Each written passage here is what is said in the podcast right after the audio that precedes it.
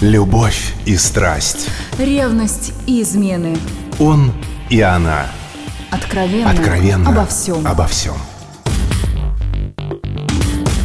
И снова здравствуйте, с вами Алена Погорелая. Сегодня поговорим о времени. Да-да, о том, которое стрелки на часах показывают. Это одна из вещей, которая в отношениях между мужчинами и женщинами меня умиляет, бесит и обескураживает одновременно. Время у женщин и у мужчин течет с разной скоростью, словно в разных измерениях. Я наблюдаю этот феномен постоянно и до сих пор понимаю, что ничего в этом не понимаю. Кажется, что мужчины почти поголовно втайне считают себя Маклаудами из горца. Они надеются, что будут жить вечно, и в этой вечности времени хватит и на то, чтобы построить дом, и чтобы посадить дерево, и даже на выращивание сына. Не сейчас, когда-нибудь потом. Вечность же большая. А пока можно прийти домой и спокойно выпить пиво после работы. Конкретных примеров вокруг миллион. Далеко ходить не надо. Около года назад один знакомый сделал предложение моей подруге. Ей тогда и в голову не пришло обсудить конкретные детали и прочие скучные, но необходимые подробности. Она согласилась, правда, не сразу и не очень охотно, но это сейчас не важно. Важно другое. Прошел месяц-другой, и ничего не происходило. Ну, вы понимаете, ни похода в ЗАГС тебе, ни дат, ни разговоров, ни планов. Единственное, что он сделал, попросил меня узнать размер кольца, которое нужно купить. Не сейчас, разумеется, а когда-нибудь потом. Через некоторое время моя подруга, назовем ее Аней, вышла замуж за его лучшего друга. Любовь, морковь, все дела, или просто была мечта нацепить кольцо, сейчас тоже не принципиально. Зато мой приятель теперь с явной периодичностью жалуется мне на свою судьбу, непостоянных женщин и неверных друзей.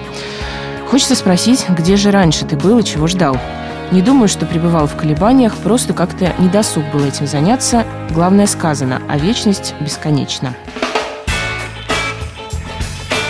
Другой пример, увы, очень типичный. Ты уверена, что мы к этому готовы? Вот что каждый раз слышала другая моя знакомая, пусть это будет Маша, от своего мужа. В ответ на предложение подумать о детях. Самое смешное, что они прожили вместе 8 лет, решив за это время вопросы с квартирой и с работой. Но каждый раз, когда она заикалась о потомстве, он говорил, что они еще не. Не съездили на Карибы, не получили повышение, не сделали ремонт, не поменяли машину и так далее. Она звонила мне, рыдая, в очередной раз услышав от него, что еще не время, потом собрала ему чемодан и выставила за дверь. А он искренне не мог понять, почему. Но он же не против, только не сейчас. И вообще, ты на меня давишь. А буквально вчера мне звонит знакомая из Питера и жалуется, что ее бросил парень. А ведь только неделю назад предлагал переехать к нему и даже настаивал на этом. Спустя полчаса разговоров оказывается, что у нее на примете есть еще один, который был как бы про запас, и еще один, который ухаживает, и она теперь не знает, кого выбрать. Не жизнь, а сплошные парадоксы. У кого-то жизнь длится вечно, а у кого-то здесь и сейчас.